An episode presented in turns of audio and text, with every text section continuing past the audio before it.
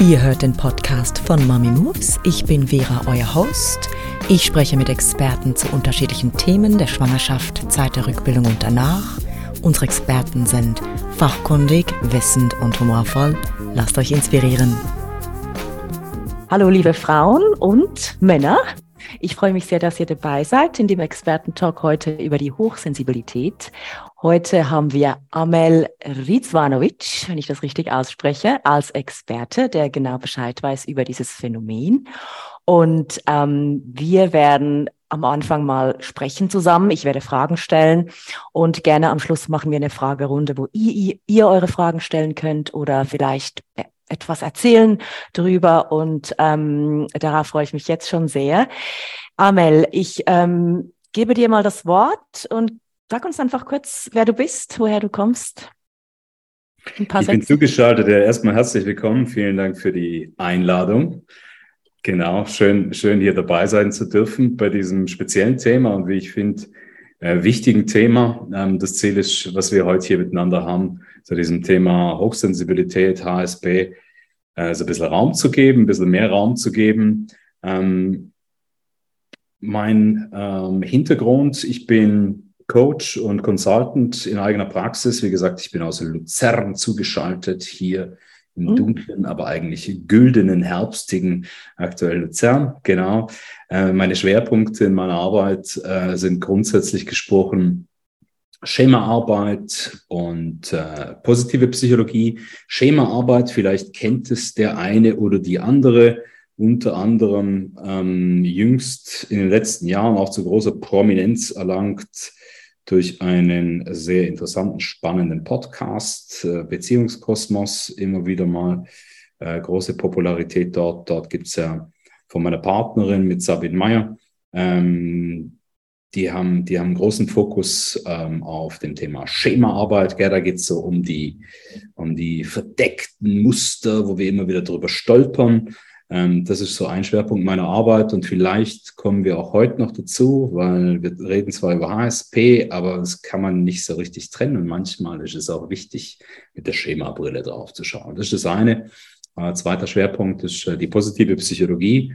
Ähm, das ist eine, eine, ein Teilbereich der Psychologie, der sich beschäftigt mit den Ressourcen, gell? während wir bei der traditionellen Psychologie also draufschauen mit dieser Brille äh, wo klemmt's, was läuft schief, was ist schwierig, wo sind die schwierigen Muster, was können wir so reparieren, wenn man so will. Ähm, vor allem ganz vereinfacht gesprochen schauen wir mit der Ressourcenbrille drauf und stellen die Frage, ja, was läuft denn schon gut? Wo liegen denn die mhm. Ressourcen? Wo sind die Stärken?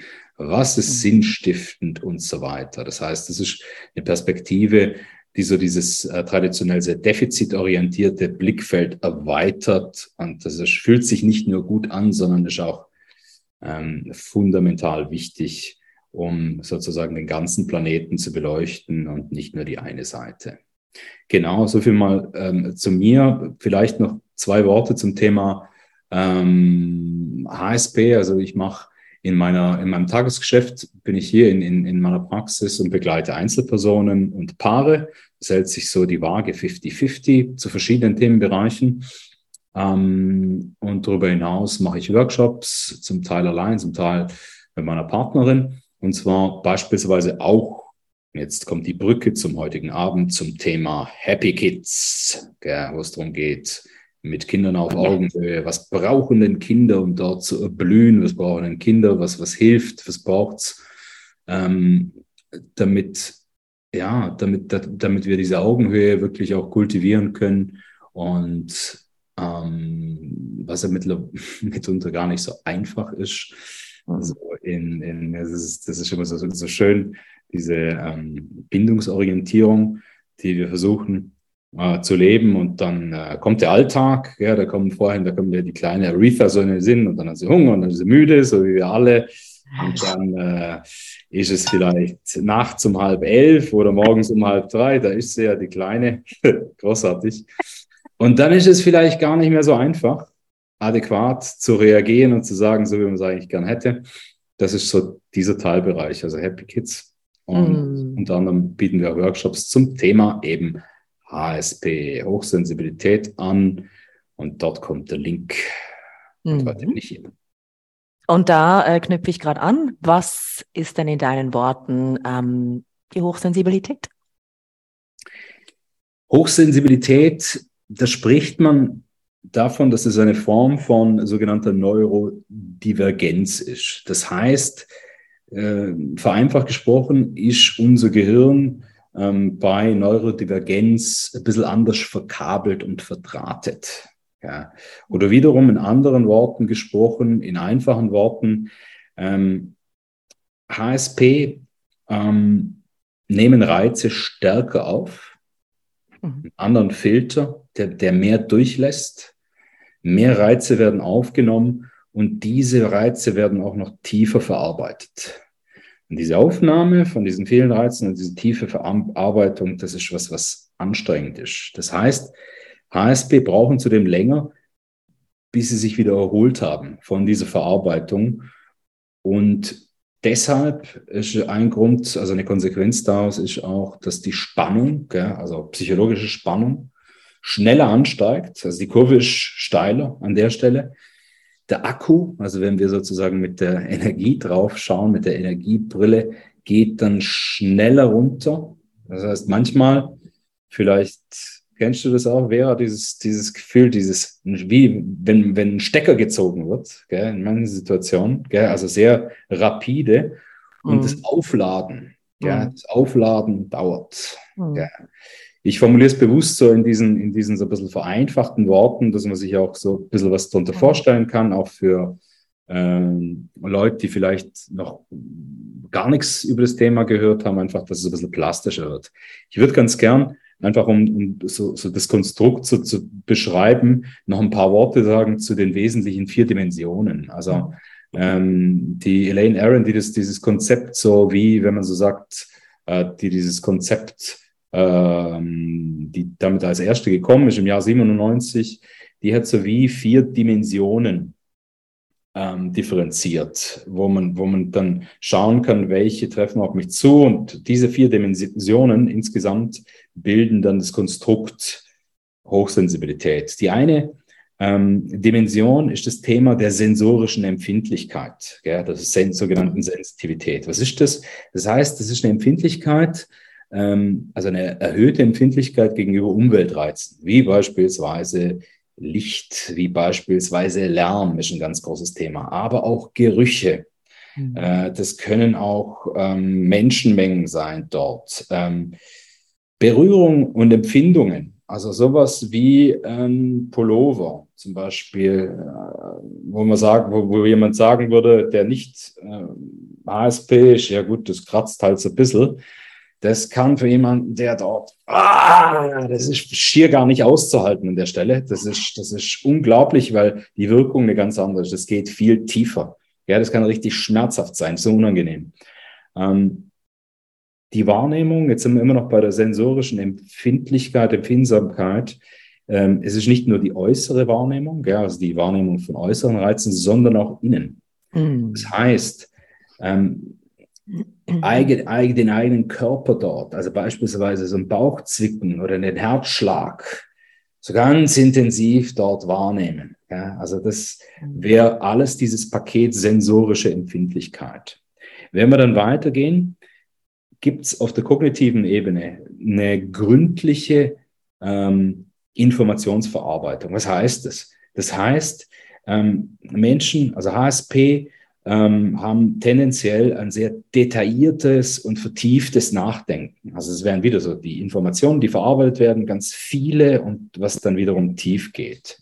Es wird viel hinterfragt, ganz viel analysiert, komplexe Zusammenhänge werden oft schnell erfasst und es gibt einen großen Bedarf nach viel Information ja, und nach viel Planung und nach Vorbereitung ich glaube, auf den Punkt Vorbereitung kommen wir vielleicht nachher nochmal, wenn es darum geht, wie gehen wir mit gewissen Herausforderungen auch um. Also unter anderem bei Kindern, aber auch bei Erwachsenen.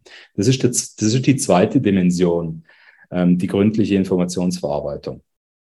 Dann haben wir ein intensives emotionales Erleben. Und was mir wichtig ist an der Stelle, ähm, dieses Erleben, also dass wir Emotionen, gell, also so dieses Himmelhoch jauchzen und zu Tode betrübt, also es trifft sowohl das Positive wie auch das Negative.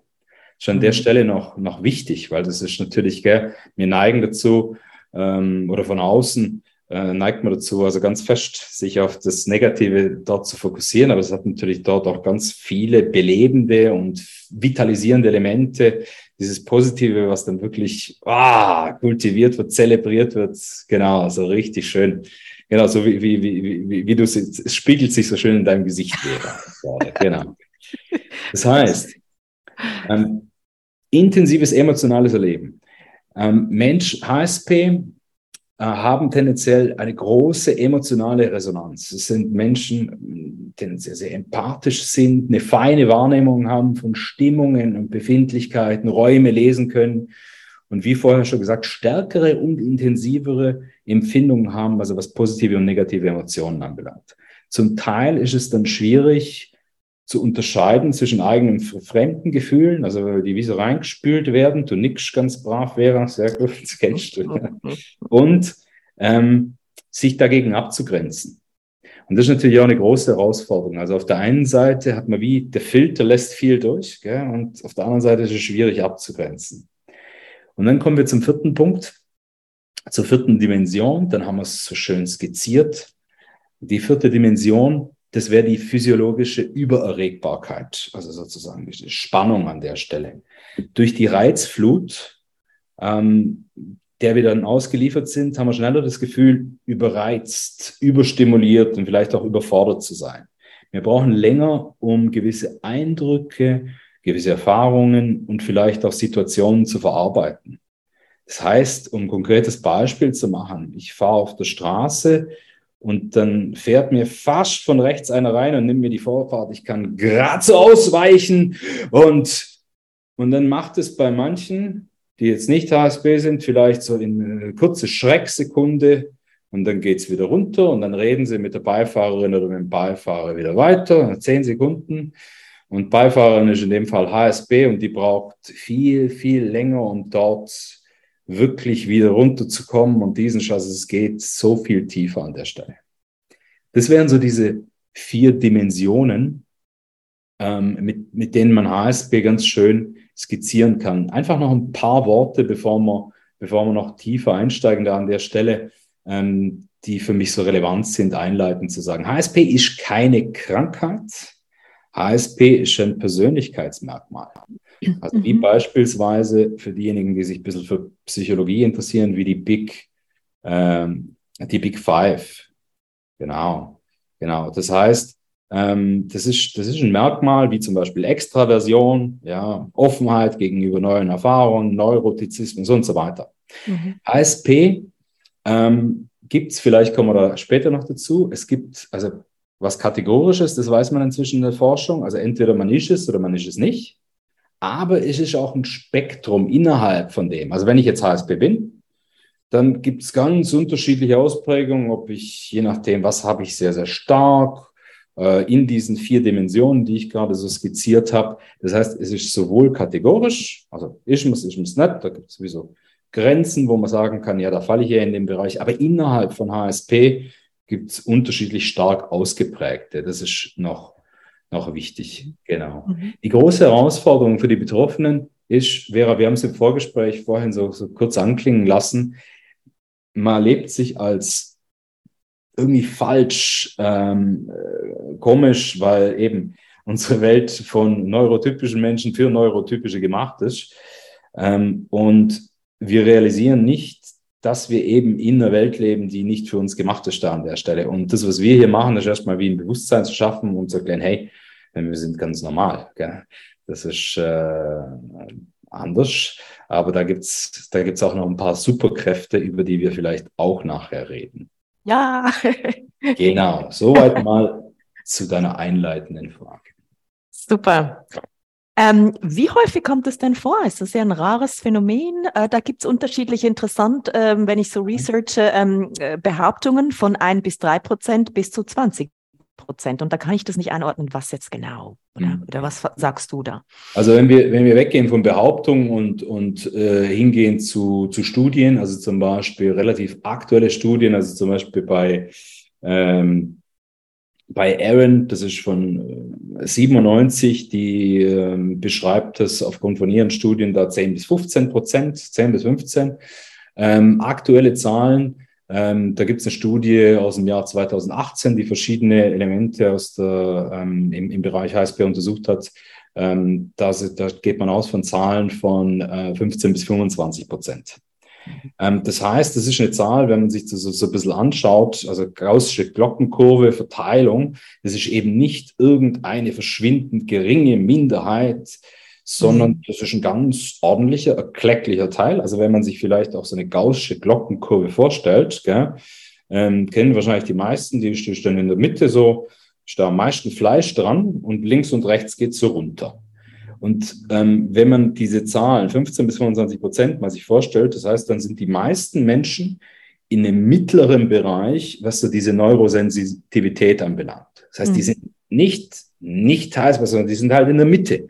Dann gibt es welche ähm, in der Literatur, also populärwissenschaftliche Literatur, die sprechen dann gern von den Löwenzähnen. Also so, das sind dann so Menschen, äh, ja, also die sind viel weniger empfindsam dort an der Stelle. Ja, die gibt es auch. Und dann gibt es auf der anderen Seite, wären die Orchideen, ja, um denen so schöne Bilder zu geben. Das wäre eben eher Menschen mit, mit äh, HSP-Ausprägung. Und dann haben wir die in der Mitte, das sind so eine Mischung, Tulpen. Ja. Mhm. Das heißt, die bringen von beiden so sowas mit an der Stelle. Das heißt, um deine Frage zu beantworten, da gibt's da gibt's äh, Zahlen dazu und es wird weiter geforscht auf dem Gebiet. Aktuell, also das, was ich als aktuellstes habe, sind 15 bis 25 Prozent, also ein ganz ordentlicher Anteil und vielleicht auch interessant an der Stelle, ähm, wie ist es denn verteilt? Ähm, Männer, Frauen, also mhm. völlig, also 50-50 kann man sagen. Mhm. Also ähm, gibt es keine, keine signifikanten Unterschiede da an der Stelle. Es gibt auch kulturell, also es ist kulturübergreifend auch. Ja. Mhm. Mhm. Ähm, und es gibt sogar auch dort Studien, dass man die davon aus, die zeigen, dass es sogar, also auch bei höheren Tieren, ähm, ja. ebenso ähm, HSP gibt. Mhm. Vor allem bei Säugetieren wahrscheinlich, oder? Mhm. Nicht bei einer mhm. Spinne, Insekten. Alright, so ähm, meine Frage noch hier, ähm, wie ist der Stand der Wissenschaft? Weil es wird ja schon geforscht, aber bei der Wissenschaft gibt es ja immer so diese anerkannten Krankheiten von diesem ICD, dieses International mhm. Classification of Diagno Disease, glaube ich, oder? Mhm. mhm. Und dann solche, die eben nicht anerkannt sind. Und ähm, HSP weiß ich gar nicht, ob das dort drin ist. Vielleicht nicht, weil es eben nicht unter Krankheit gilt, oder? Ist das der Grund? Das ist ein Grund. Also es ist keine Krankheit. Das heißt, das ist auch wichtig nochmal, das ist mir besonders wichtig an der Stelle. Deswegen gibt es auch keine Diagnosen. Ja? Deswegen mhm. macht man auch keine zum Beispiel Abklärung, wo man sagt, ja, Diagnose, mhm. ähm, sondern man schaut viel mehr, wenn das ein Thema ist. Also wenn wir von Abklärung sprechen, äh, um zu fragen, ja, wenn das, wenn das äh, ein Merkmal ist, was, was macht's denn? Also was macht's denn vielleicht auch für Herausforderungen und was ist, was wären Strategien, um guten Umgang damit zu finden? Aber zu deiner Frage. Ähm, Wissenschaft, bei der Wissenschaft ist es so, ähm, dass, dass es dort sicherlich noch Bedarf gibt, also was die Forschung anbelangt. Mhm. Ähm, mir, es gibt inzwischen ähm, recht, recht ordentlich Studien zu dem Thema. Es ist aber nichtsdestotrotz immer noch eher ein Nischenthema. Gell? Mhm. Also ein hm. Nischenthema ähm, kann aus verschiedenen Gründen sein. Jetzt das eine ist, es ist auch relativ jung trotzdem noch. Das heißt, äh, Elaine Aaron kam mit dem Thema zum ersten Mal in einem wissenschaftlichen Artikel im Jahr 1997. Ja. Mhm. Und dann haben manche also gleich auch kritisiert und gesagt, ja, also das, das Konzept, das überlebt nicht, weil ähm, beispielsweise das äh, überlappt sich doch hier und da, das, das haben wir doch schon in anderen Schubladen. Ja. Mhm. Mhm. Ähm, und, und ähm, das konnte teilweise entkräftet werden. Also zum Beispiel manche haben dann argumentiert und gesagt, das ist doch wie, um die Big Five nochmal hervorzuholen, das ist doch eigentlich nur eine Unterkategorie von dem Neurotizismus. Und dann äh, haben wir dagegen argumentiert und äh, gezeigt, ja, das ist es eben nicht, weil Neurotizismus, das ist, betrifft nur ähm, negative, negative Aspekte werden dort ähm, sozusagen, also emotionale Labilität, aber nur was Negatives anbelangt und zum Beispiel Hochsensibilität äh, deckt auch die positiven Aspekte ab. Aber ich will euch hier nicht langweilen mit, mit diesen, ich sage jetzt auch mal so ein bisschen ähm, wissenschaftlichen Diskussionen. Vielleicht für, für unser Umfeld da an der Stelle ist es so, ähm, das ist ein Konstrukt, was in einer was immer bekannter wird und immer größere, also auch so Popularität erfährt. Wenn man so zum Beispiel recherchiert, man sieht in Ärztezeitungen Artikel, äh, man sieht Therapeutinnen und Therapeuten, die das langsam mit aufs Tapet nehmen. Aber man muss schon auch ganz deutlich sagen, es ist leider immer noch sozusagen ein, ein Nischenthema. Das heißt, es ist noch nicht, soweit mir bekannt ist, wirklich ein, ein Teil von Ausbildungen. Mhm. Ähm, und, und da gibt es ein großes Potenzial und das ist ja auch ein Grund, warum wir so diese Talks wie heute Abend machen, um, um denen so ein bisschen mhm. Raum zu geben und die Menschen zu sensibilisieren. Mhm. Und äh, ich, ja, ähm, würde sagen, dass es ja irgendwo einen evolutionären Grund haben muss oder dass man das so deuten kann, wenn es ja mhm. so viele sind. Also das wäre ja, der liebe Gott hätte ja irgendwie abgelust, wenn er so viele das gemacht das erste hat. Mal. Das wäre nicht das erste. Ja, nee. Aber Homer ich meine. Simpson, Homer Simpson sagt, 90 Prozent aller, aller Religionen versagen beim ersten Mal. Nein, nein, Spaß beiseite. Ähm, du hast völlig recht. Also äh, es, es ist, die, der Verdacht liegt ja nahe. Also für, für irgendwas ist ja HSB auch gut. Es war einiges gut. Und ähm, evolutionsbiologisch erklärt man sich das ganz einfach. Und zwar, dass man sagt, ja, man braucht natürlich Menschen, ähm, und geht davon aus, dass es das schon immer gab, sehr, sehr lang gibt, die eine hohe Wachsamkeit haben bezüglich auf der einen Seite Gefahren und Bedrohungen, gell? also die, die da, gell, das, wo das Radarsystem, was ja bei uns Menschen sowieso sehr gut ausgeprägt ist, was so das Negative und Risikobehaftete anbelangt. Mhm. Mhm. Und dann Menschen, bei denen das noch mehr so ist. Aber, und jetzt kommt nochmal was, was Interessantes. Aber das ist ja nicht nur so, was das Schwierige anbelangt, okay, was Gefahren anbelangt, sondern auch zum Beispiel für Positives im Sinne von positiv belohnendes, äh, wie beispielsweise neue Futterquellen. Ja? Das mhm. heißt, wo man mit den, mit den Trüffel-HSPs unterwegs ist an der Stelle.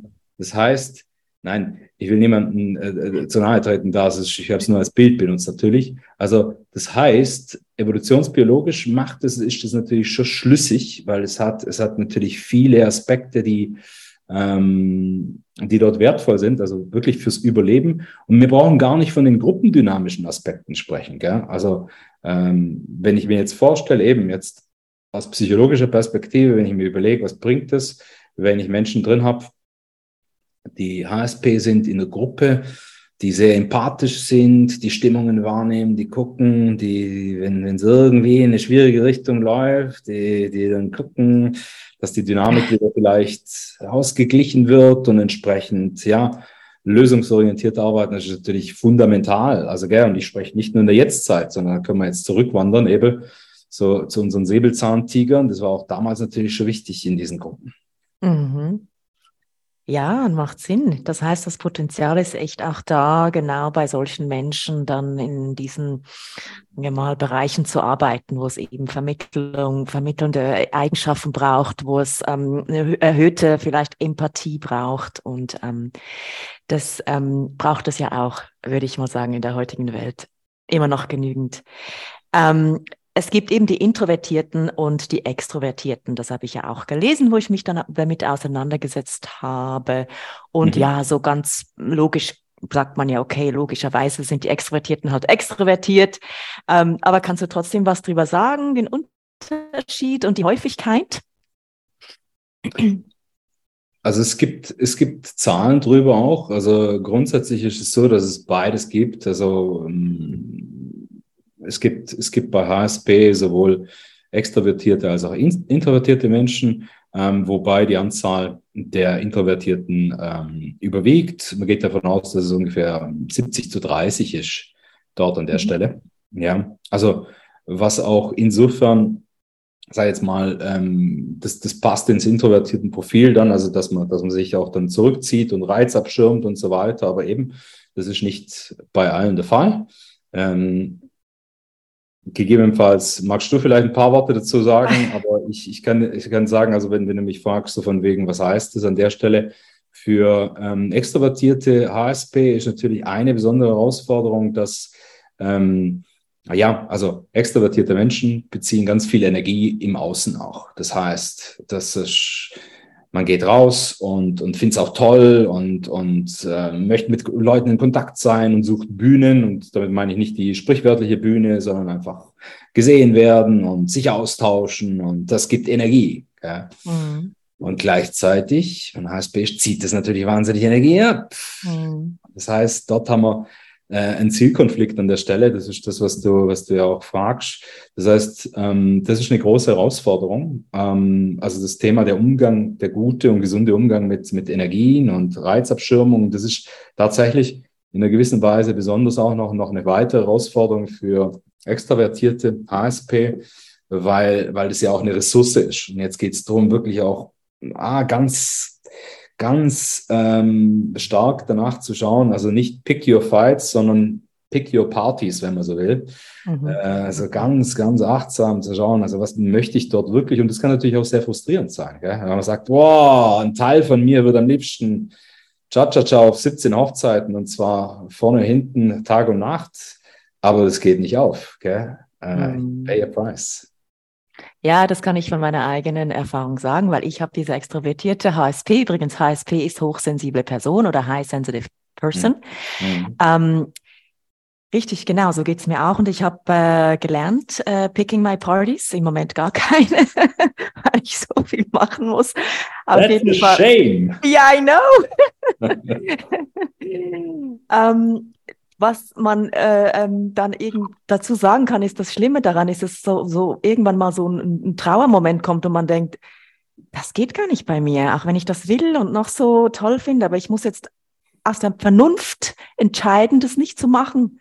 Auch wenn ich es noch so toll finde, an diese Party noch zu gehen oder am nächsten Tag nach der Party wieder raus zu gehen, sondern jetzt muss ich im Bett liegen bleiben, muss ich erholen und auch wenn es mich das eigentlich anscheißt, weil irgendwo in mir drin will jemand, will dieser, oder heißt Sensation Seeking, sagt man dem, äh, mhm. wieder das erleben. Aber meine Vernunft muss mich im Bett halten oder in der Ruhe. Und das ist schon eine Zeit lang, wenn man vor allem noch jung ist, so eine, eine Art äh, Anschiss, dass man sagt, wieso, wieso muss ich das eigentlich jetzt? Oder? Aber es geht eigentlich nur so. Ja, ja und wirklich die gute Nachricht ist ja auf der anderen Seite, es ist ein Abwägen. Also es geht ja nicht darum zu sagen, gar nicht, gar nicht mehr raus, ähm, sich einbalsamieren lassen und man darf nicht mehr raus, äh, Höchststrafe für Extravertierte, sondern, sondern es geht darum, wirklich gezielter, vielleicht selektiver das zu machen. Und, und ähm, um dieses Phänomen auch, ein schönes Wort, äh, der, der Sensorial Hangover, gell? der mhm. sensorische Kater. Mhm. Äh, das, das, ist auch so ein, so ein schönes Phänomen dort. Also weniger schön im Erleben, aber das Wort, weil das gibt so eine Idee, was es macht. Also wenn man HSP fragt, wie fühlt sich das denn an, wenn du in so Situationen reingehst, äh, wo du weißt, das ist eigentlich zu viel dort, das kann man schon machen. Es geht nicht darum, ähm, dass HSP das nicht auch ähm, schaffen und machen können, sondern die spannende Frage ist nicht, schaffst du das, kannst du das, sondern eigentlich ist die Frage, was kostet es dich? Mhm. Ja, und an der Stelle mhm. ist es ja auch eine Frage, die eben, um auf dich da zurückzukommen oder extravertierte grundsätzlich ASP abzuwägen, ist es mir das wert gell, mhm. an der Stelle. Mhm. Richtig, und dann ist einfach, braucht es eben immer so diesen Vernunftanteil, wo man eben nutzen sollte. Also das ist meine dann auch Conclusion. Die Vernunft hat da dann eigentlich am meisten zu sagen, ach, wenn mir das jetzt nicht so passt. Mhm. Aber ich bin mir dann selber dankbar, wenn ich das dann mache. Mhm. Gut, ähm, wie kann man die äh, Eigenschaft äh, HSP von anderen äh, Persönlichkeits, ähm, dort spricht man schon eher von Defiziten bei zum Beispiel ADHS oder ADS. Mhm. Ähm, kann man das gut äh, trennen und unterscheiden? Jetzt auch für Eltern, die nicht ganz sicher sind, oder? Träumt mein Kind ein bisschen rum? Ja, wie kann ich das unterscheiden? Mhm. Also du sagst gerade wichtig, also grundsätzlich ist ähm, beispielsweise in diesem ganzen Feld der Neurodivergenz, da gibt's da gibt's unterschiedliche, ähm, unterschiedliche Themen. Also das eine Thema ist das, worüber wir heute sprechen, nämlich die Hochsensibilität. Äh, ADS und ADHS ist ein anderes Thema, was auch auf diesem Neurodivergenzspektrum verortet ist. Ähm, weiteres wäre das Thema Autismus zum Beispiel. Und da gibt es noch mal ein paar andere. Ähm, da gibt es gewisse Gemeinsamkeiten, da gibt es gewisse Unterschiede. Der Unterschied ähm, von ähm, HSP zu, zu äh, den anderen Themenfeldern, die ich gerade erwähnt habe, ist eben, dass ähm, das HSP ein Persönlichkeitsmerkmal ist. Das heißt, es ist keine Krankheit, da gibt es auch keine Diagnosen da dazu. Im Gegensatz zu beispielsweise ADS, ADHS. Das heißt, ähm, dort würde ich in Anbetracht von heute Abend ähm, einfach das auch so stehen lassen im Zweifel. Also wenn wir jetzt ähm, als, als Eltern draufschauen oder als Lehrperson, wo es dann oft darum geht, eben, wir sind ja hier im Kontext, wo es auch vor allen Dingen um Kinder geht, unter anderem, gell? Ähm, da gibt's dann eben auch gerade für, für das Thema ADS, ADHS ähm, und auch für die anderen Themen Fachpersonen, ähm, die dort Abklärungen machen können. Mhm. Ja, und wo es doch dort auch sehr hilfreich sein kann. Also wenn es beispielsweise äh, wenn es Probleme macht in einem gewissen Alter, wenn man sagt, oh, in der Alltagsbewältigung im Kindergarten oder spätestens in der Schule und da gibt es entsprechend äh, Experten, da gibt es auch entsprechende Testverfahren und äh, von dem her ähm, ja, ist das, ist das äh, wichtig, dort qualifiziertes Fachpersonal zur Rate zu ziehen.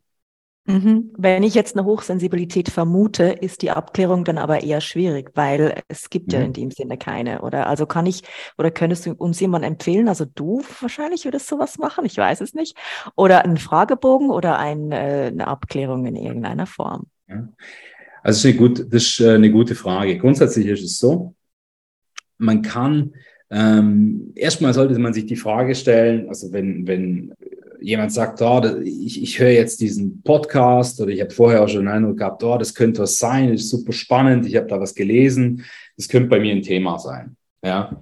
Und dann liest man sich da ein und dann gibt es eben im, im Internet äh, diese Tests, die wirst du auch nur verlinken, zum Beispiel, also es sind einfach Fragebögen, wo man, wo man sich äh, anhand von diesen, äh, durch diese vier Kategorien, die ich vorhin skizziert habe, entlanghangelt und guckt, ja, wie, wie, wie, wie scoret man da? Also das ist ein Selbsteinschätzungstest. Das ist keine äh, sozusagen eine Diagnose, das ist eh nicht, sondern es gibt einen Anhaltspunkt. Also das heißt, das ist ein erster Schritt, der vielleicht auch ähm, durchaus hilfreich sein kann. Man sagt, ah, okay, das, das, das, das, das hilft mir, ich kann es greifen erstmal an der Stelle. Ja? Mhm. Und dann ist die Frage, wenn man sagt, ja, und, und, und ich möchte gegebenenfalls ähm, ja, einen Umgang finden und, und sagen, ja, das, das äh, bereitet mir Schwierigkeiten, zum Beispiel in der Bewältigung von meinem Alltag oder beim Lernen oder bei der Abgrenzung. Ich habe ein kleines Kind und so weiter und so fort.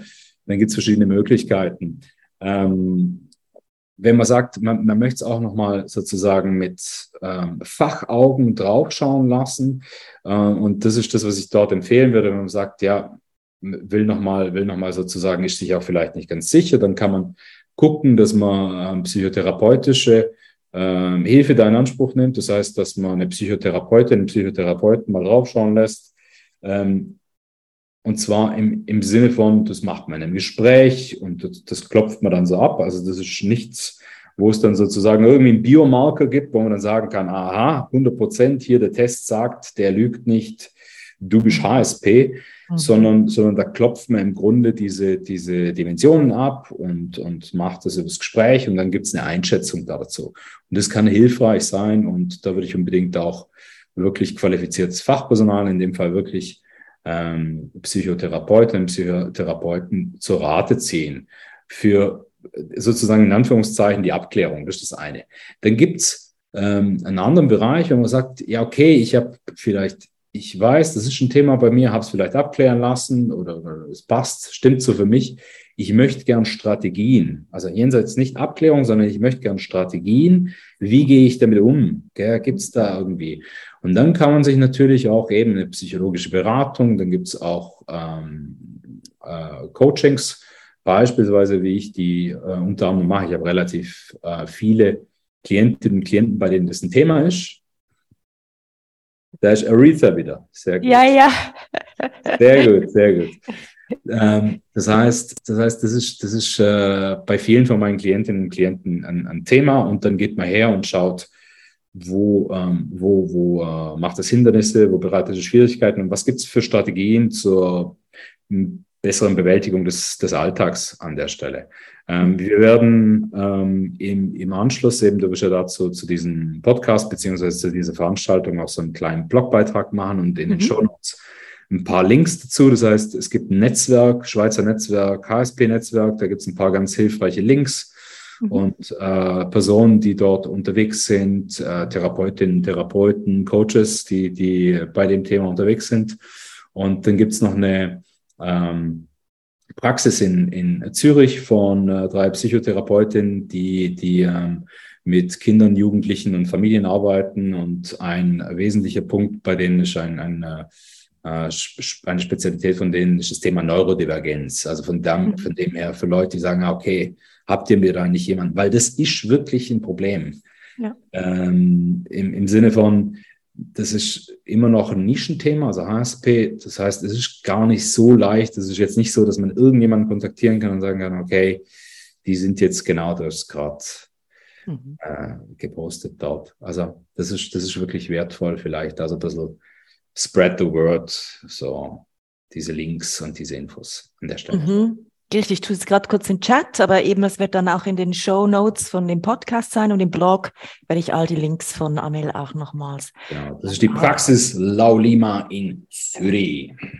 Ja, ja, weil du sagst ja nicht alle äh, Psychotherapeuten anerkennen das oder wissen überhaupt ganz so Bescheid. Deshalb muss man ja schon wissen, zu wem man gehen kann, oder? Sonst. Äh das ist richtig und, und das ist ein guter Punkt, den du dort bringst, weil es kann natürlich sein, ähm, also zum einen gibt es äh, einige, die, die kennen das Thema oder sind noch nicht so wirklich Firmen der Thematik. Das ist das eine. Und dann gibt es dann gibt's noch eine andere, viel schwierige Kategorie. Das begegnet mir leider ab und zu, ähm, wenn ich das höre von Klientinnen und Klienten, die dann gehen. Äh, ältere Herrschaften sind es oftmals, äh, die dann sagen, na ja, das ist äh, Humbug, so nach dem Motto, das sind dann irgendwie 60 plus nichts gegen 60 plus an der Stelle, aber sozusagen, wenn der Mindset dann so ist ähm, und, und ähm, insofern würde ich dort an der Stelle wirklich ja empfehlen, die Leute, also gell, ähm, Konzepte ändern sich, es gibt neue Modelle und, und ähm, dort ist auch so wichtig, am Puls der Zeit zu bleiben. Und wenn dann jemand sagt, das ist, das ist Humbug, dann würde ich sagen, okay,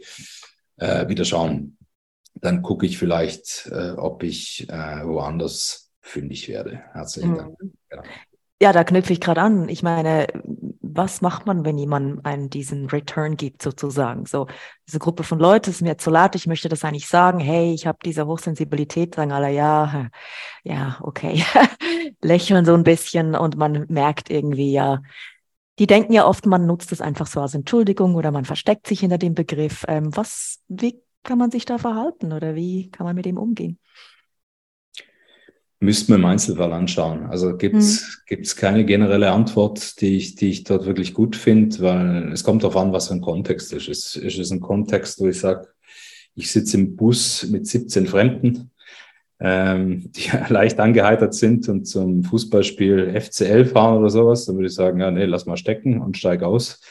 Ähm, oder ist es in einem Umfeld, wo ich sage, das ist mir wichtig. Das sind irgendwie enge, enge Bezugspersonen. Das ist äh, Partner, Partnerin. Ähm, es sind Leute näher dran am Arbeitsplatz, die, mit denen ich mich vielleicht auch gut verstehe und die denen vielleicht ein Puzzlestück dort fehlt, weil es mir auch lang gefehlt hat. Mhm. Ähm, dort, dort kann das hilfreich sein, aber das ist wirklich eine Frage, die würde ich sehr, sehr vorsichtig und differenziert beantworten, weil sicher nicht in die Welt rauszugehen und zu sagen, äh, okay, schaut, ich bin HSP und so und so weiter, weil die, die, die Frage ist, was für ein Kontext das ist und mit wem habe ich es auch zu tun. Gell? Ist es hilfreich? Ist es überhaupt äh, die adäquate Situation dazu? Ähm, von dem her macht es sicher Sinn, das wirklich individuell anzuschauen. Mhm. Gut, dann kommen wir zu den äh, magischen Tricks oder zu den Ressourcen. Also jetzt ähm, vielleicht oh. mal auf die Kinder. Du hast uns was versprochen, genau. ich die selber. Magisch, Ja, ja ich selber kann von was berichten, wo ich ähm, dieses Breathwork gemacht habe. Also ich habe so Atem oder krasse holotropisches Atmen. Ich weiß nicht, ob du das kennst. Das ist ja. ähm, von Stanislav Grof. Das ist eine ziemlich krasse. Ähm, äh, Lynn kennt das ein bisschen von meinen Workshops mit Frauen, gell? Haben wir auch ein bisschen gemacht. Ich habe das den Frauen auch ein bisschen beigebracht. Wir haben es nie so lange gemacht wie ich und ich habe schon gemerkt in meinem Gehirn, da passiert was, oder? Da geht alles irgendwie auf. Mir hat das jetzt geholfen, mal einfach eine andere, völlig eine andere, noch eine fünfte Dimension zu den vier Dimensionen, die es schon hat, zu erleben. Mhm. Das ist jetzt mein Beitrag.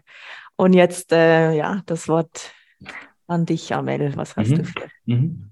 mhm. Also, es gibt, das, das finde ich einen ganz wichtigen Punkt, dass, dass, wir, dass wir dort bei diesem Thema auch diese, diese ja, ich nenne es gern Superkräfte ähm, anschauen an der Stelle und, und uns nicht nur darauf fokussieren, was vielleicht schwierig auch im Alltag ist und vielleicht auch mühsam, sowohl für die Betroffenen als auch zum Teil eben, wenn man auf Unverständnis stößt ähm, im, im, Umfeld. Ähm, HSP, wenn wir nochmal die Brücke schlagen zu diesem, was wir vorhin sagten, evolutionsbiologisch, ja, ähm, hat es einen Sinn? Hat es, macht, macht es Sinn dort? Das ist, das ist etwas ganz Feines, das ist etwas ganz Spezielles dort. Und wenn wir ähm, das ein bisschen breiter aufmachen, was sind so spezielle Fähigkeiten, was sind so Potenziale von, von ASB? Kreativität, mhm. Fantasie, eine Offenheit, sind Menschen, die sind oftmals sehr stark beziehungsorientiert. Das heißt, die sind stark, Beziehungen aufzubauen, Beziehungen zu pflegen. Mhm. Sehr empathische, einfühlsame, ähm, leistungsfähig. Ich möchte äh, gerne das ergänzen, was du vorhin gesagt hast. Ja, wir brauchen ja doch noch Empathie. Ich würde sagen, äh, wir brauchen sowas von Empathie, Container und Lastwagen und Lastzügeweise und zwar äh, in fast allen Bereichen.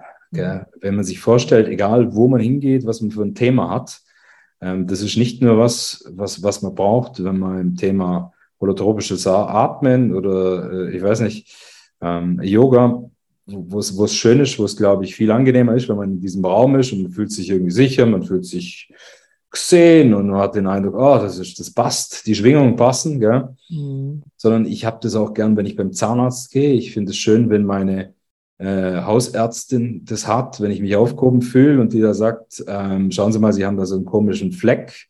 Ähm, wenn die das empathisch macht, äh, und nicht wie der Metzgermeister von nebendran.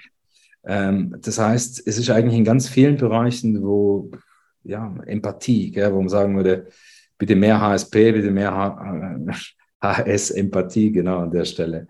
Ähm, mhm.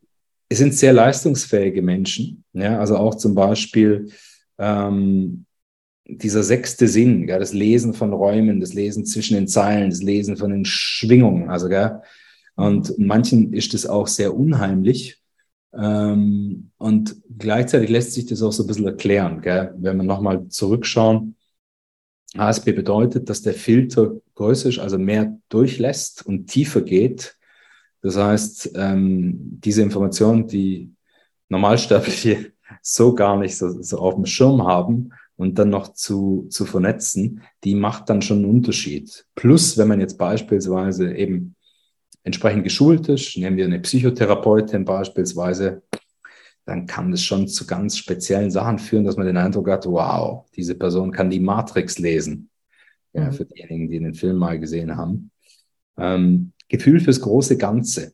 Ja, mhm. also komplexe Sachverhalte auch sehr schnell erfassen können, schnelle Auffassungsgabe sind Menschen, die eben, wie ich vorhin schon sagte, zwischen den Zeilen lesen können, das Spüren von Menschen und Situationen, intensives Erleben, gell? wie schön ist es, ähm, Vera, wenn du dann doch dich mal entscheidest, wieder mal eine Party zu picken und nicht nur irgendwie da niederzulegen, äh, wie schön ist es, das mit Menschen zu haben, irgendwie, die nicht nur lauwarm unterwegs sind, sondern die diese, wow, das richtig volle Lotte da drin sind, ähm, das Leben intensiver leben und das ist natürlich auch für, für einen selbst und für das Umfeld ja eine wahnsinnige Ressource.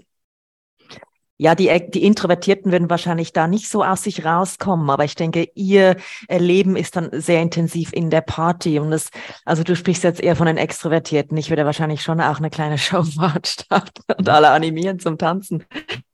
Aber äh, die introvertierte Version würde ja eher die Party extrem genießen für sich und das, oder? Oder eine vielleicht total angenehme Erscheinung sein, sehr ausgleichend, aber vielleicht jetzt nicht gerade diejenige, die da die Party mega. Ja, ja, ja. und gleichzeitig und gleichzeitig vielleicht in einem anderen Kontext. Also äh, vielleicht nicht sozusagen dort ähm, in, in der Mitte Breakdance machen, aber in eins zu eins genau diese Sachen natürlich auch transportieren, vielleicht in einem anderen Kontext, vielleicht in einer kleineren Gruppe und wenn man sich dort sicher fühlt und dann aufmacht, gell, wie so eine Muschel, das, das geht mhm. schon. Das geht schon. Ja, ja, ja, okay. Ja, mhm. wenn die Sicherheit da ist, okay. Genau. Vielleicht auch ein Stichwort bei den Kindern, oder wenn wir mhm. da einen Übergang machen können, so Schule und so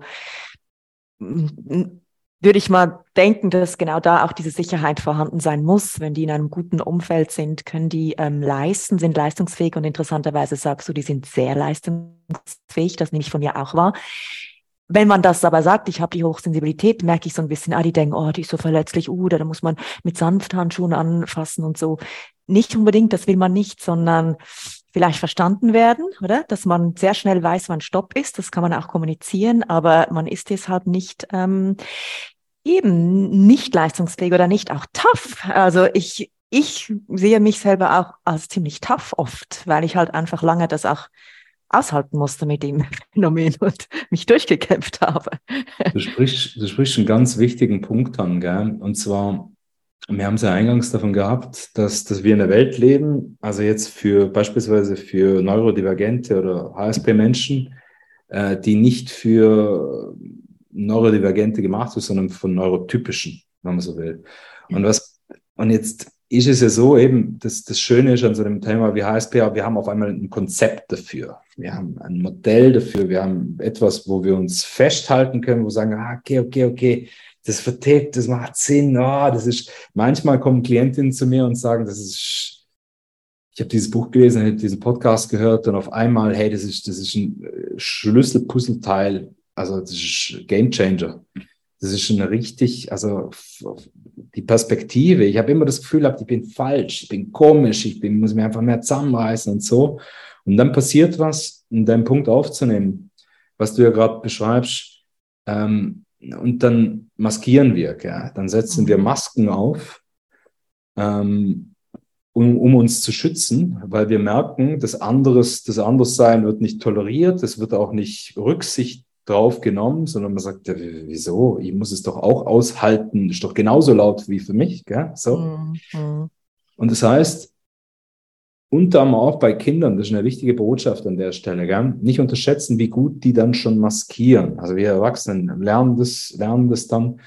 Äh, und da ist es wichtig, wirklich ganz genau hinzuschauen und zu gucken und so, was, was liegt denn drunter an der Stelle? Mhm. Weil das. Maskieren und dieses, was du vorher beschrieben hast, dieses Tough-Sein, gell? Ja. das ist ja nur die Außenwirkung der Rüstung an der Stelle.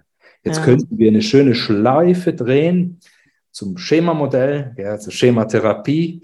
Äh, das machen wir jetzt nicht, aber gell, das sind diese Fight, Flight, Freeze-Geschichten. Die Fight, Flight, Freeze machen wir, wenn wir uns im inneren Kind, also in unseren Gefühlen, ähm, in unseren Bedürfnissen, wenn wir sozusagen ähm, und nicht, wenn wir frustriert werden auf diesen Bedürfnis. Ich habe das Bedürfnis nach Ruhe, ich habe das Bedürfnis nach, gell, ah, jetzt mal aufzuatmen, zu machen, aber es geht nicht. Es wird gepusht. was mache ich dann? Gell? Mhm. Ich könnte mich zurückziehen, ich könnte mich unterwerfen, ich kann mich maskieren. Und ah, dann gehe ich erst recht nach vorne und sage, okay, ich zeige es euch allen. So, beispielsweise. Mhm.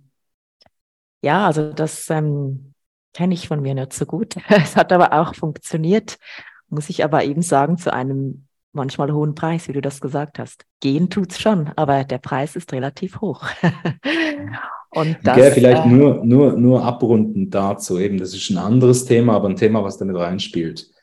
Ähm, im, im, in der Schemaarbeit sprechen wir davon, von diesem äh, sagenumwobenen Erwachsenen-Ich. Also das, was wir hegen, pflegen wollen, das, was wir größer machen wollen, dort, wo wir uns kompetent fühlen, dort, wo wir authentisch sind.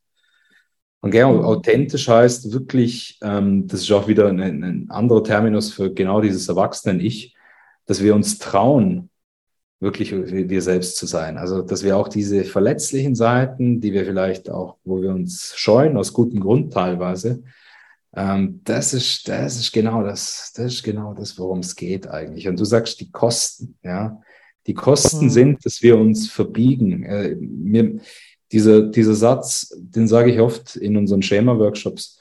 Ähm, diese Rüstung, Fight, Flight, Freeze, gell, die Masken, die wir aufsetzen, die Rüstungen, die schützen uns auf der einen Seite, aber die deformieren uns auch.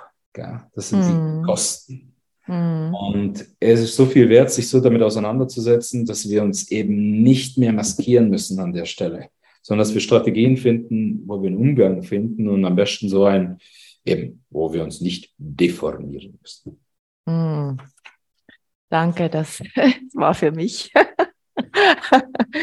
Gut, man lernt es dann aber schon über viele Jahre. Das hat man dann nicht so schnell ähm, abgelegt, diese Rüstung.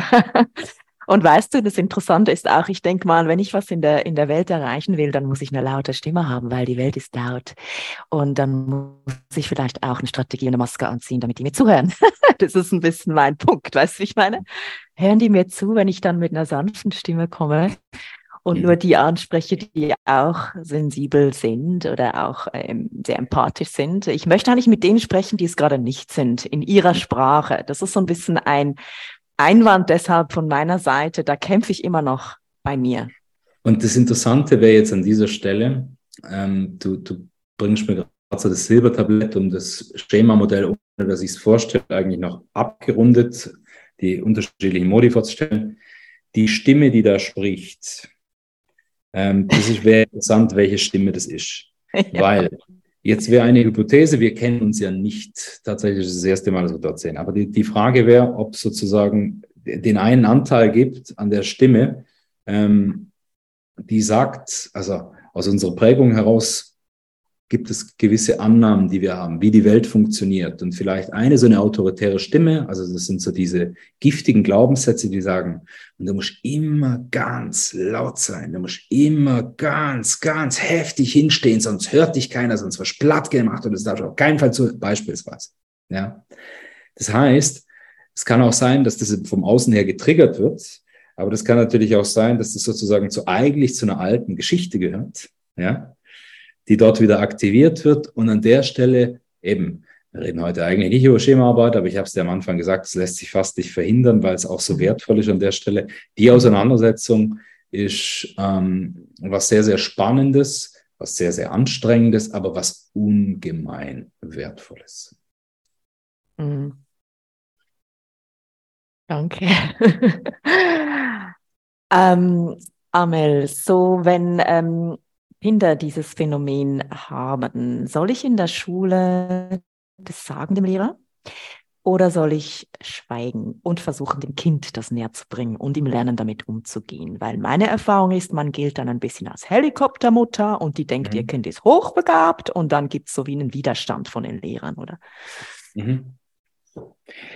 Die, die Frage ähm, an der Stelle, Wer, also aus welchem Motiv raus? Also das ist eine gute Frage übrigens, aber die, dieses mhm. Entscheidende hier ist ja, ähm, sich erstmal selber zu fragen, wa warum will ich, warum will ich das, das sagen? Warum, warum habe ich das Bedürfnis zu sagen, hey, aufgepasst, was, was wäre sozusagen die Motivlage dahinter oder was wären die Ängste dahinter? Was, was wäre so die Überlegung? Man kann statt so gerade vielleicht noch zwei, drei Worte sagen. Ja, zum Beispiel, dass die Kindergartenlehrerin kommt und sagt, ihr Sohn ist äh, relativ still und spricht nicht mhm. viel und er macht nicht so mit bei den Spielen mhm. oder äh, er verhält sich anders als die meisten Kinder. Und dann kommt mhm. äh, Sorge, Sorge, äh, müssen wir Therapie machen. Und dann sage mhm. ich, naja, das ist seine Persönlichkeit. Und dann versuche ich dann, das ist meine Geschichte mit meinem Sohn, mhm. ähm, ihr das zu erklären. Sie kennt das Phänomen scheinbar nicht als Kindergartenlehrerin, also jetzt ist er 16, es ist schon lange her,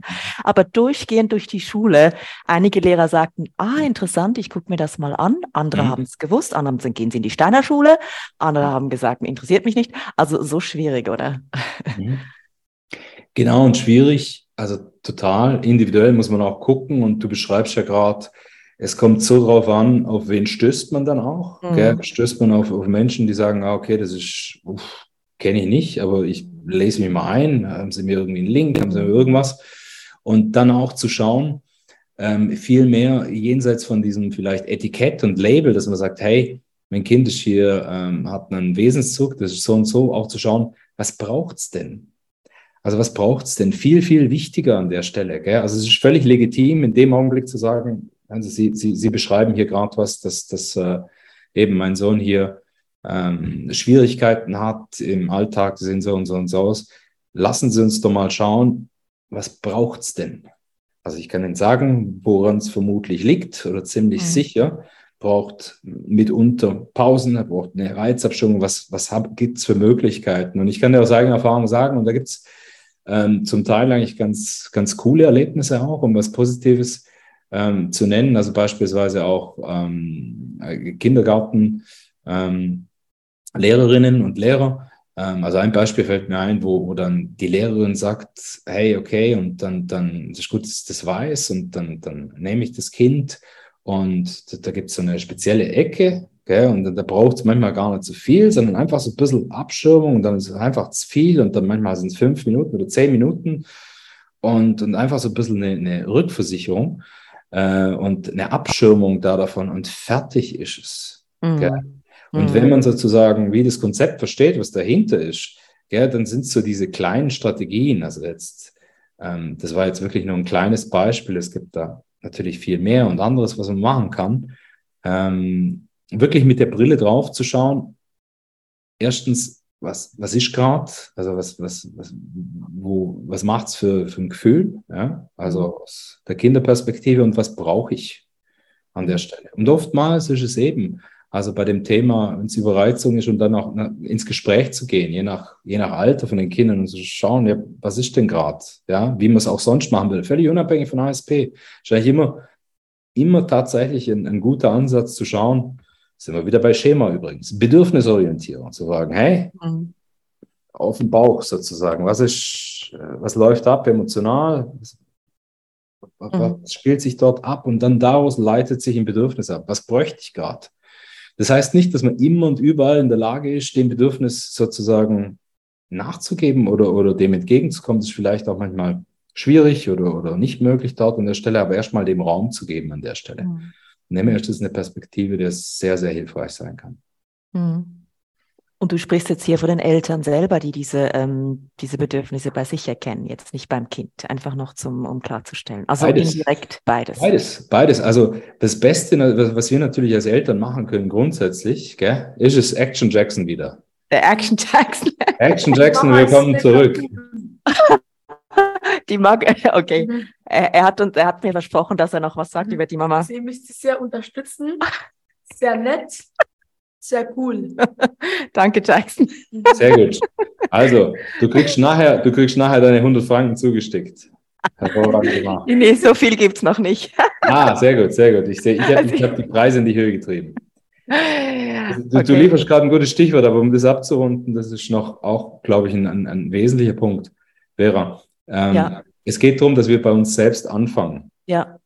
Das heißt, je besser wir natürlich dort unterwegs sind bei uns selbst, also erstmal mhm. wirklich unsere eigenen Bedürfnisse wahrnehmen und dann auch schauen, egal ob wir HSP sind oder nicht, ähm, und dann schauen, was, also erstmal, was macht's, also auch für ein Körpergefühl, gell? Unsere, mhm. manchmal ist es gar nicht so einfach, die eigenen Gefühle auch wirklich zu spüren, gell?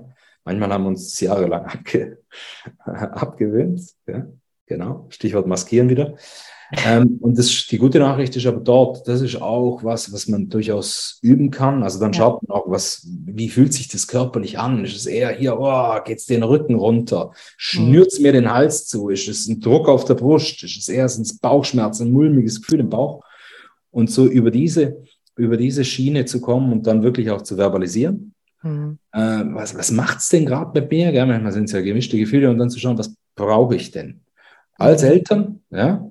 Mhm. Und diese Fürsorge, gell, mhm. die ich mir angedeihen lasse, das ist natürlich das Beste in der Form. Also wenn wir achtsam und selbstfürsorglich mit uns selbst sind, ja, wir sind die Blaupause für unsere Kinder. Das mhm. heißt, das ist das Erste, was die dort haben und das Wichtigste. Das heißt, wir sind dort überlebensgroß. Gell? Die gehen davon aus, dass die Welt genau so ist. Also von dem her, um dann denen das natürlich auch so beizubringen, indem wir es mit ihnen machen, aber vor allen Dingen auch vorleben. Mhm. Ja, sehr schöner Punkt. Ähm, auch total Sinn macht. Und natürlich nicht immer ganz einfach ist. Nein, nein. und du kannst dich auch sagen, auch bei dir, der so viel weiß drüber, dann in der Realität und in der, in der Praxis ist wieder was anderes, oder? Das oh ja. ist einfach, wir, wir sind halt so geprägt von unserem Leben, unseren Eltern und ja. Ähm, wie gesagt, Literatur, das ähm, werde ich dann im Blog ähm, für euch auflisten. Und es ist so schnell gegangen, wir sind schon am Ende und müssen eigentlich schon abstellen. Aber ich würde jetzt gerne noch ähm, diesen Raum öffnen für alle, die teilnehmen, um Fragen zu stellen. Wie gesagt, jetzt zeichne ich doch noch auf für fünf Minuten, dann ähm, machen wir Stopp und machen inoffiziellen Fragen für alle. Und wenn ihr das nicht äh, in den Raum fragen möchtet, könnt ihr das auch im Chat schreiben und ich lese das vor, eure Frage, und der Amel kann es dann äh, beantworten. Also wenn ihr ähm, euer Mikro aufmachen möchtet, um was zu fragen, würdet ihr jetzt aufgezeichnet und im Podcast auch hörbar. Und wenn ihr das nicht wollt, wartet bitte, bis wir das abgeschlossen haben. Dann können wir noch, wenn Amel uns noch fünf Minuten gibt, mit ihm sprechen, inoffiziell. Oder eben schreibt Chat, dann werdet ihr nicht gehört, sondern ich lese eure Fragen. Oder Beiträge. Vielleicht sagt er, ja, ich habe nicht eine Frage. Wie bei der Hochzeit, du musst dann irgendwas sagen wie, oder möge für immer schweigen. ja, der, zweite Mann, der zweite Mann im Club hat gleich mal eine Frage. Die habe ich mich schon von Anfang an gestellt. Ihr habt jetzt viel über Evolutionsbiologie gesprochen. Und ähm, dass es eben die einen gibt, äh, bei denen solche Ausprägungen stärker vorhanden sind und die anderen, bei denen es vielleicht andere Ausprägungen gibt, die dann eher zur großen Masse gehören. Ähm, aber meine Frage wäre, ist es etwas, was man genetisch mitgegeben hat? Oder ist es was, was auch durch die Erfahrungen und Eindrücke in frühester Kindheit äh, kommen können? Oder vielleicht auch im späteren Verlauf des Lebens äh, plötzlich da sein kann? Gute Frage. Sehr gute Frage. Gute mhm. Frage. Man, man geht davon aus, Forschung geht davon aus, ähm, dass, dass es im Wesentlichen ähm, vererbt wird, das heißt genetisch bedingt ist, dass es aber zugleich ähm, einen Anteil gibt, ähm, wo HSP durch Traumata verursacht wird. Mhm. Äh, an unterschiedlichen Punkten vom Leben, sei es relativ früh ähm, aber auch zu späteren Zeitpunkten. Das heißt, dort gibt's gibt's beides. Und wenn wir jetzt ganz tief einsteigen wollten, könnte man jetzt sagen, ja, was ist Genetik, was ist Epigenetik und so weiter. Aber da kürzt man ab. Das machen wir vielleicht beim nächsten Talk. Aber ähm, ich hoffe, das beantwortet die Frage an der Stelle. Es ist im Wesentlichen genetisch und es gibt aber auch Traumata, die das, die das verursachen können. Und jetzt kommt nochmal, um das Ganze nochmal komplizierter zu machen, und es gibt ja auch die Möglichkeiten beides, also sozusagen HSP, die dann noch sozusagen mhm. Traumata, wo nochmal Traumata draufkommen. Mhm. Vera, du siehst gerade so aus, wie wenn dir irgendwas auf die Zunge liegt. Nein, nee, ja, nee, da würde ich sagen, dabei, wenn es ein, ein Trauma ist, dann könnte man ja auch was daran ändern. Wenn es aber genetisch ist, eigentlich nicht. Da muss man damit leben oder muss man in beiden je nach Ausprägung des Traumas eh damit leben. Weil das eine heißt ja, es ist eigentlich ein Problem, kann man oder sollte man daran arbeiten. Das andere ist eigentlich eher eine Ressource, wenn man es angeboren hat. So sehe ich das dann so gerade. Ja, beziehungsweise in beiden Fällen, also jetzt mal unabhängig davon, wie es entsteht, ähm, ja. ist es ja so, es gibt ja auch Traumata, die kriegt man je nachdem, wie tief und wie schwer es ist, äh, bestimmte Verletzungen, wo man nicht wegkriegt. Also wenn wir es jetzt metaphorisch sprechen, sondern eigentlich geht es auch darum, wie gehen wir damit um. Und jetzt un unabhängig davon, wie es entsteht, es geht ja auch darum, ähm, nicht HSP wegzumachen, gell, sondern es geht ja darum, ähm, diese, diese, weil es hat ja verschiedene Seiten, es hat ja ganz viele Ressourcen auch, sondern vielmehr zu schauen, wo, wo, wo hindert es mich vielleicht oder wo ist es vielleicht herausfordernd mhm. im Alltag? Und da gibt es ja einiges eben, oder so beispielsweise, wir haben es davon, ja, bei Partys in unserer oder in unserer Welt, die verdichtet und beschleunigt ist, die, die halt irgendwie funktioniert nur mit diesem Bam, Bam, Bam, Bam, Bam, die halt gar nicht so ausgelegt ist. Also ich, ich, ich bringe immer dieses, dieses Beispiel, wenn ich äh, auf einer Autobahn Raststätte aufs Klo gehe, um zu pinkeln. Äh, das war früher irgendwie so ein, so ein, so ein Hort ähm, des Dalai Lama, wo man aufatmen konnte, so. Und jetzt blinken dort auf diesem Pissoir irgendwie 13 verschiedene Werbungen, was man kaufen soll und hier das Wasser. Das ist der Wahnsinn. Man fühlt sich wie in Las Vegas. äh, wo man gerade aussteigt und man muss irgendwie zocken, weil, weil es einen wahnsinnig macht an der Stelle. Also das ist schon so ein bisschen überspitzt formuliert, wie unsere Welt ist. Jetzt bist du gerade kurz. Äh, habt ihr auch, habt ihr auch so ein verzerrtes äh, Bild gehabt und ihn nicht mehr gehört oder habt ihr? Wa wahrscheinlich ist Zoom irgendwie, hat Zoom so, ein, so, eine Zensur reingemacht, als ich angefangen habe von Pissoirs und Vegas zu erzählen. Das ist das. Genau, da kommt die amerikanische Prüderie rein. Wahrscheinlich, ja. Okay, okay, ich sag's nie wieder. Amel, die letzte Frage, bevor wir abschließen. Ähm, aber kurz, also nur vielleicht ein, zwei Sätze. Wie wird, wird die Welt ein besserer Ort? Ähm, meine Vision ist ganz einfach. Mehr Augenhöhe, Humor und Nachsicht und das Ganze abgefüllt in meiner Fantasie, in meiner Utopie, in Flaschen oder meinetwegen auch in 03er Dosen und erhältlich an jeder Tankstelle. So wird die Welt ein viel, viel besseres. Da würdest du reich, wenn du diese Flaschen verkaufen würdest. Ne? Hey, und schlecht wäre es nicht, weil dann wäre beim Arzt oder bei der Ärztin in dem Fall in der Radiologie werden sie ein bisschen gechillter. Auch die Kolleginnen hier würden sagen, hey, was war's jetzt? Äh, wir scheren uns nicht über diese völlig entmenschlichten Vorgaben von diesen komischen BWLern da, drei Stockwerke drüber, diese Excel-Tabellen, wir machen mal langsam. Und das wäre schon lässig. Stell dich mal vor, und wenn man dann immer so, irgendwie so wie man heute sich Red Bull holt oder so, immer mal so zwischendrin also ein zwitschern kann und zwar nicht äh, den, den heimlichen Flachmann-Wodka, sondern so ein bisschen Erwachsenen-Ich sozusagen. Ja. Aber es ist dann leider wie immer im Leben, die, die es äh, trinken sollten, die tun es nicht. Ja, und, und auch für das, auch für das, mein lieber Oliver, habe ich mir was überlegt. Dafür gibt es natürlich Trinkspiele. Gell? Und die Trinkspiele sind dann so ausgestaltet, dass alle trinken müssen. Absolut. Trink, trink, trink. Du siehst, ja. ich habe an alles gedacht. Richtig, richtig. Fair Play. Fair Unglaublich gut. Okay, cool, wenn jetzt hier zwei Männer sozusagen den Abschluss gemacht haben. Geniale ähm, auch ähm, ja, Beitrag von euch beiden. Danke. Dann werde ich äh, den Podcast abschließen hier und mich sehr bedanken fürs Zuhören und für diese, äh, tollen, diesen tollen Beitrag. Amel, vielen Dank und ähm, auch euch für eure Beiträge.